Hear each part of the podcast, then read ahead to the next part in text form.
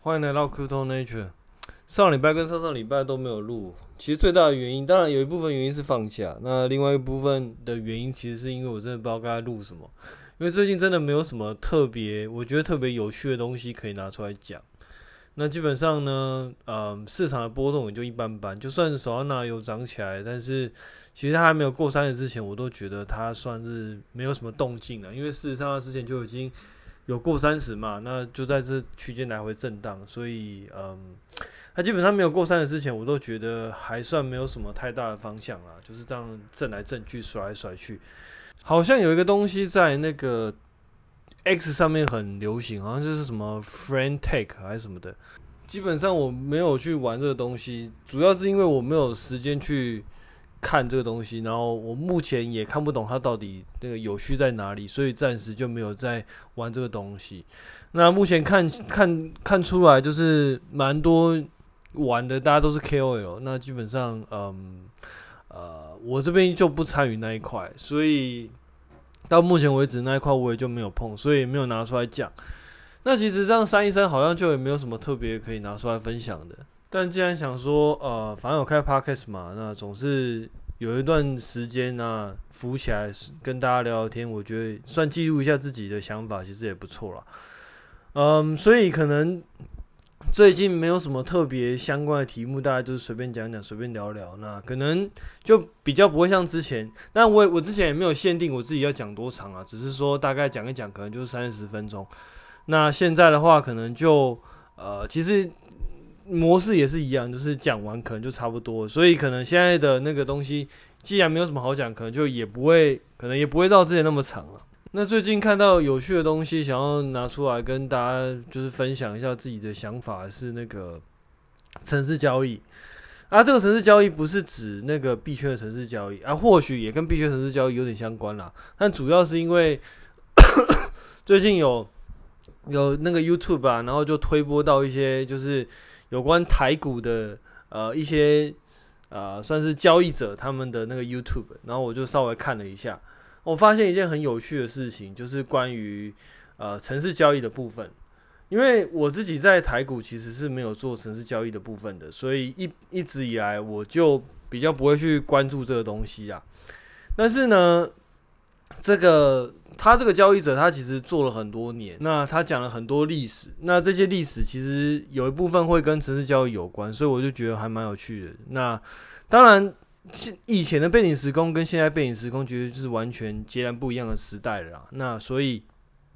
这些东西其实没有办法直接套过来其他的那个交易市场里面使用啊、或者说那些观念已经没有办法 fit 现在交易市场的一些概念。不管是台股、美股还是那个加密货币，我觉得其实都没有办法完全完全适用。但是我觉得那个历史其实是蛮有趣的。它它大概就是讲说，大概在呃两千零五年、两千零六年之前，其实呃其实现在我自己是很难想象的啦。那但但是当时其实可能真的是一个很普遍的现象，就是我们它在报价的时候，它其实是。呃，用一个很慢的速度，我我记得他们说什么几秒一撮，就是你可能几秒换一档，几秒换一档。其实我后来想了一下，嗯、呃，他好像在跟我以前在那个我小时候在我外公家看那个，我外公会看股票嘛，那那个时候就有一个电视，那那个时候电视是那种 CRT 的电视，那种大电视，不是像现在那种一斤薄薄一片那种很大型的电视。那那个电视里面呢，它里面就会有那种股票台，那那个股票台里面就他就会去刷说现在那个呃呃档数跟报价，我记得应该这样子，然后他就是每隔一段时间每隔一段时间刷一次。那嗯、所以他那个时候是很慢，就是大概有一段时间再刷一次。那呃，因为当时在这么慢的速度之下，所以他们那些操盘手他们就会有一些呃可以操作的空间。那当然。具体的手法其实我不太清楚啊，反正就是他们在这种比较慢的那种刷的状况下，那再加上可能当时大家都是用人工，所以你在当时假设你的反应时间可以做到一秒，可能一秒下两次，或者说一秒一秒下一次，或者说甚至两秒下一次，你可能都可以快过当时的那种呃报价的速度。那在那所以在那个时候，其实你的报价，你的那个你做极短线你是有优势的。但是现在当然不行了，现在其实基本上你可以看到，不管是币安啊，还是一些什么其他的交易所，你看到他们，尤其是那种很热门的标的，不管是美股也好，还是那个加密货币也好，你都看到它跳动速度非常快。那其实，嗯，当然也必须要讲一个，算是也不能也不能讲秘密啊。但是如果你有写过程式，你大概就会知道，其实人的人眼可辨别的速度大概是一秒。十张，也就是说一秒闪动十张，你大概可以感受得到它的变化。可是今天假设到一秒超过十张，甚至到三十张、四十张以上的时候，其实你大概就分辨不出来那个闪动的差别了。就是简单来说，就是说，假设我今天一秒十张去抽换，抽换一个，就是比如说我我我画了十这个画，那我一秒去抽换这个十个画，你可能可以很快的去辨别它的差别啊。当然这个。这个这个差别有点像是那个，它它可能是很细微的差别，所以在一秒十张的时候，你可能可以还可以分辨出来。可是如果到一秒二十张、三十张以上的时候，其实你大概就分辨不出来。那就算你今天是用呃差别很大的一个画面的话，其实只只要超过一秒三十张，我觉得人眼大概也很难辨别出那一张的不一样，因为你的眼睛的构造其实就没有办法让你有那么快的分辨率。那这个东西其实我为什么会知道呢？因为我一开始在写就是那个视觉辨识的时候，那个时候我的荧幕就是因为我们视觉视觉辨识里面其实会有结果呈现嘛。那呃相机它其实是会超过一秒三十张的，因为我们那个时候用的是工业相机。那但是你今天在呈现的时候，你没有你不需要去呈现到一秒三十张以上，因为你呈现那个只是浪费你的效能而已。因为事实上人眼是辨不辨识不出来的。那同理可证，就是说，今天在股票还是在，尤其是尤其是美股，美股或者说加密货币，它的那个报价跳动的频率，其实基本上也大概会是锁在一秒十张以内，因为你太快根本辨识不出来，你你就算那么快，那也没有用。所以，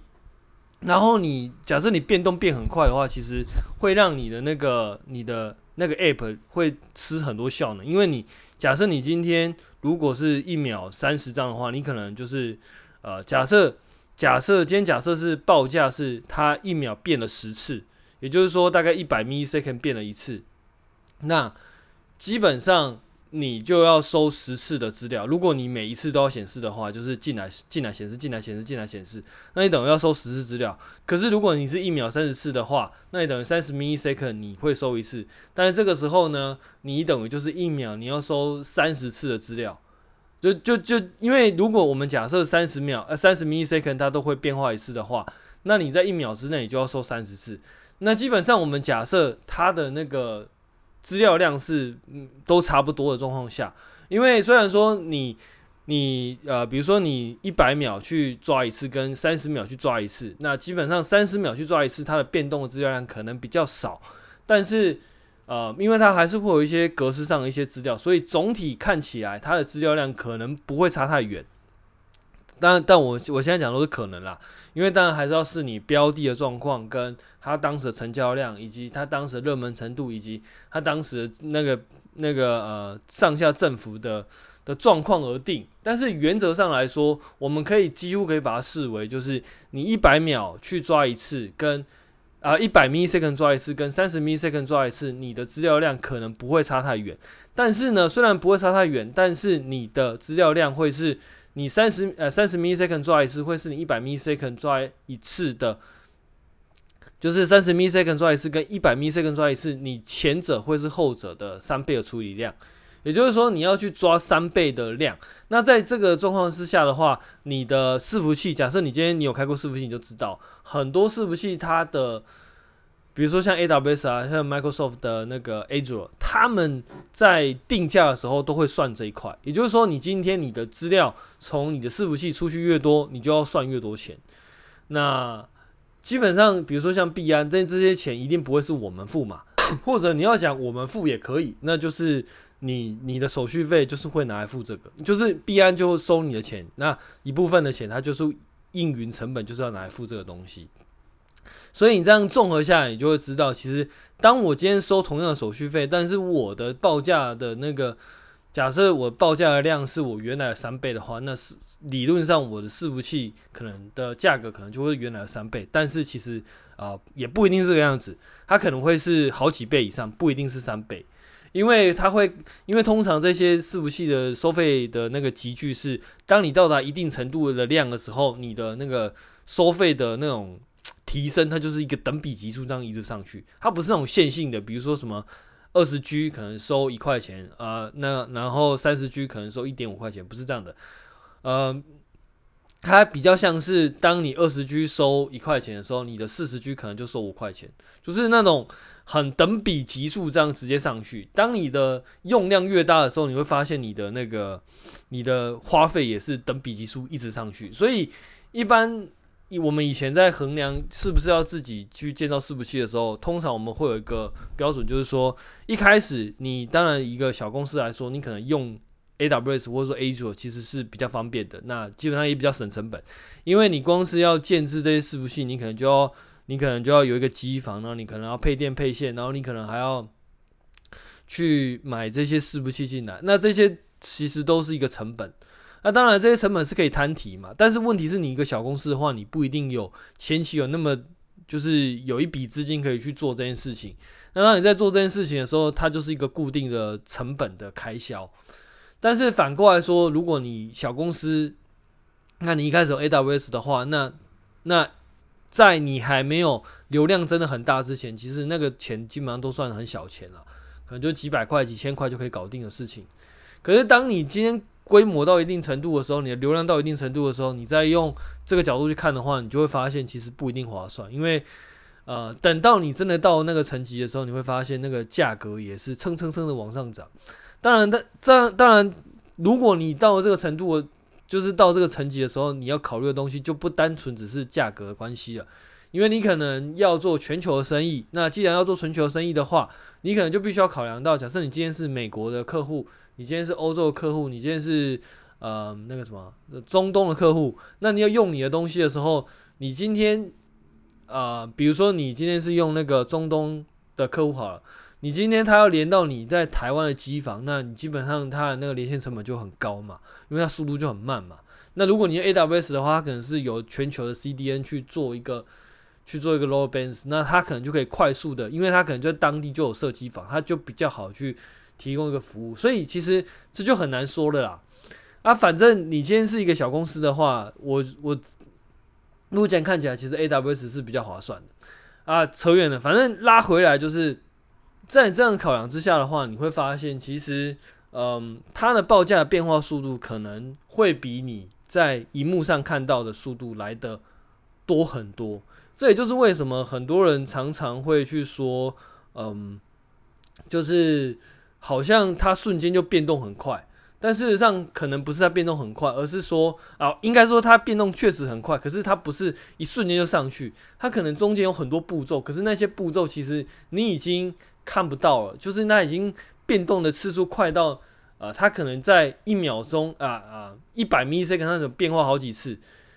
就是已经好几次多空循环了，然后它只用一百 ms 最后那个结果来给你看。所以它变化确确实很快，但是它不是那种砰一下就上去，它是它可能是中间，呃，就是厮多空厮杀了好多次，然后到最后得到一个方向，然后出来，然后发你突然间发现就是五分五分 K 那边出了一根，但事实上可能它在那一个五分 K 甚至一分 K 里面，它其实厮杀了，就是多空已经厮杀了好几好几回合这样，所以。嗯，当然，这个东西其实对于一般人来说，其实没有什么太大影响了。我讲坦白话，假设你今天不是做那种极短线，甚至超级短线的话，其实，嗯，这些东西离离一般的使用者其实是很远的。但是，假设你今天是要做短线或者做极短线的话，像以前那种用人工去操作的状况下的话，那这样子的话，因为你完全没有办法负荷那么。高强度的报价，那么频率那么快的报价的话，你就很难打得赢，因为你的报价速度可能会输别人，然后你的反应速度其实可能也会输给城市，因为城市的话，它的处理速度其实基本上不好讲大概多少啦，但是绝对是标，绝对是低于一百 millisecond 的啦。就是它的那个竞争是非常非常非常可怕，也非常剧烈的。所以在这个参照之下，你就会发现，其实当时他说他们在两千零八年的时候就，因为那个时候好像国外的高频交易进来，所以他们很多当冲的极短线手法就不能用。其实目前看起来是就是觉，就事后看出来其实是合理的。那呃，但是我自己对于这件事情其实没有很意外，可能也是因为当我在接触到呃股市的时候，其实很多时候就它就已经是这种状况了。那尤其是加密货币，其实对我来说是最明显的。当然，这有一些前提啊，前提就是因为其实我自己以前就有看过一些就是高频交易的书，所以我大概也没有那么天真，就是会觉得这东西都是用人去操作的。但是其实我自己在看加密货币它数字的跳动，跟在跟在美股的跳动的时候，跟在台股的跳动，我就会觉得其实加密货币的那个跳动，其实我刚进来的时候就会发现，其实这个跳动非常的，嗯，就感觉就就你会有一个直觉，就是这这个东西大概百分之。呃，可能七八十以上全部都是程式单在操作。那个时候的第一直觉，其实大家就比较偏向于这个样子。当然还有很多其他的佐证啊，比比如说那个时候进来，其实你就看到什么呃，那什么网格机器人，然后你就看到各大交易所都在推那个网格机器人，然后什么量化下单啊，什么什么之类的，然后你就会你就会很直觉去联想到，其实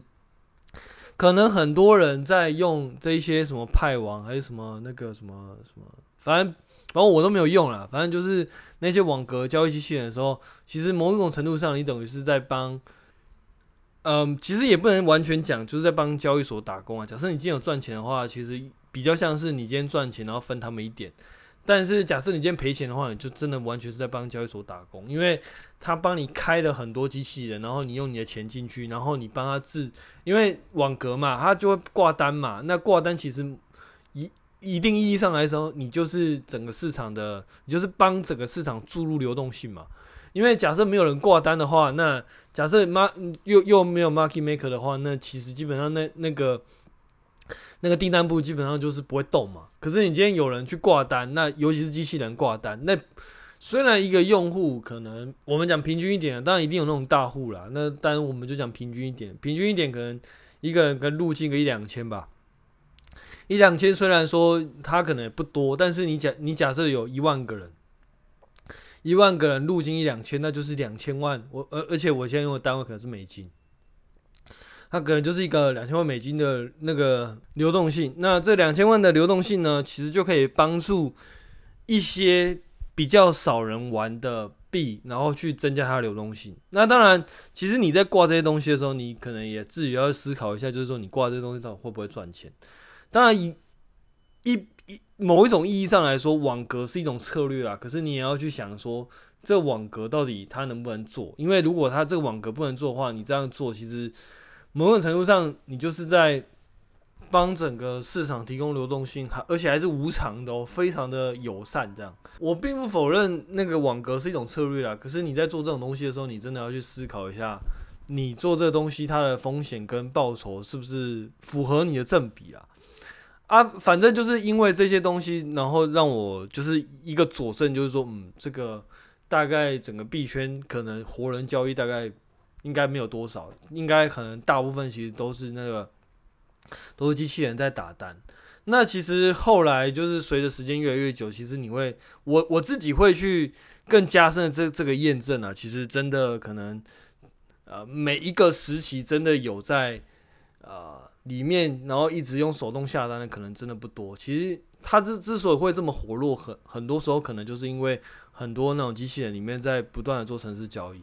这是当然，这是我自己的感觉啊。啊，反正在那个那位交易人，他就分享到，就是说他因为为了这个东西，所以他很多时候他的那个，就是自从程式交易出来之后，他很多策略其实就不能用。那当然，这个我自己也是很佩服，就是短线或者极短线，然后用人工做还能够打赢机器人的，我自己觉得是非常厉害。因为这件事情在我看起来其实是非常 非常惊人的，因为你等于是在一个报价的接受速度还少于机器人状况之下，你还有办法去打赢机器人。某一种程度上，你就是你就是必须要去提前去预测这一些机器人它的行为模式怎么样。那我自己觉得这东西是非常非常困难的啦，因为嗯，本来机器人的，因为机器人的模式也不是你写的嘛，然后再加上可能不止一个机器人，就是我们看到的，它好像是一个好像是一个方向，但事实上，嗯，就我自己的假设而言，我会认为它可能是，比如说三组、四组、五组，甚至好几组的不同的策略的机器人。然后可能在这个点位，它会做不同的动作，比如说动能的机器人，它可能会去追突破啊。可是假设是比较那种网格型的，它在那个时候它就会卖出。那假设你是那种什么呃，就是一些其他什么套利的机器人，那他在那个时候做的动作可能是做一些其他的事情，那这些事情可能又会影响到一些其他的东西。所以联动起来，那一根涨上涨跟下跌，其实它是综合了非常多不同类型的机器人所，呃，就是多方角力之下所得出来一个结果。那这个结果要精准的预测，我个人觉得非常非常困难，因为你不是预测一个单一方向而已，你不是预测一组就是一组机器人的行为，你是预你要预测很很多组机器人最后。角力之后的结果，那这个东西我会觉得它就非常非常难判断，因为假设你今天是就比如说突破啊，那那你看突破，那呃它不是只有突破的机器人在做啊，所以可能会有那种呃遇到突破空的，那这个时候它就会有双方角力嘛，然后再加上一个套利机器人在进来乱，然后再加上那个那个什么呃那个叫什么呃网格机器人在那个时候可能就会卖出什么之类的。那你涨越多，它卖越多，那所以在这个多方角力之下，你就很难判断说它这个涨到底是不是因为动能涨，还是因为什么什么涨，还是因为谁把它拉涨，还是因为什么策略涨了，还是因为基本面还是什么的。所以我觉得它的那个嗯，操作难度会困难很多啦。当然，这个我今天讲了这么多，其实这就是为什么我一直在。呼应我以前一直在讲的，其实我一直就觉得，加密货币真的不太适合一个，嗯，假设你今天是要资产配置，那你可能就配一点，就如果你有兴趣的话，就是你可能要知道它的风险，但或许可以配一点点。可是如果你今天是要，就是有，就是要进来做，就是比如说进来就是就挑币啊，然后去做一些交易的那个的的东西，然后去。讨生活的话，那我觉得其实是蛮困难的。那更不用说，你今天假设一个工作，然后你你想要压东西在那个加密货币里面，我都会觉得你要三思。因为事实上，在这个东，在这个市场里面，我自己觉得它的诡谲会更不好判断。尤其是它也没有像，比如像股票，你可能还会有一些就是基本面分析。那其实基本上，当然我也讲过很多次，其实，在币圈里面。我自己我自己的想法是我还没有看过一个基本面分析是让我觉得诶、欸，好像真的很有道理。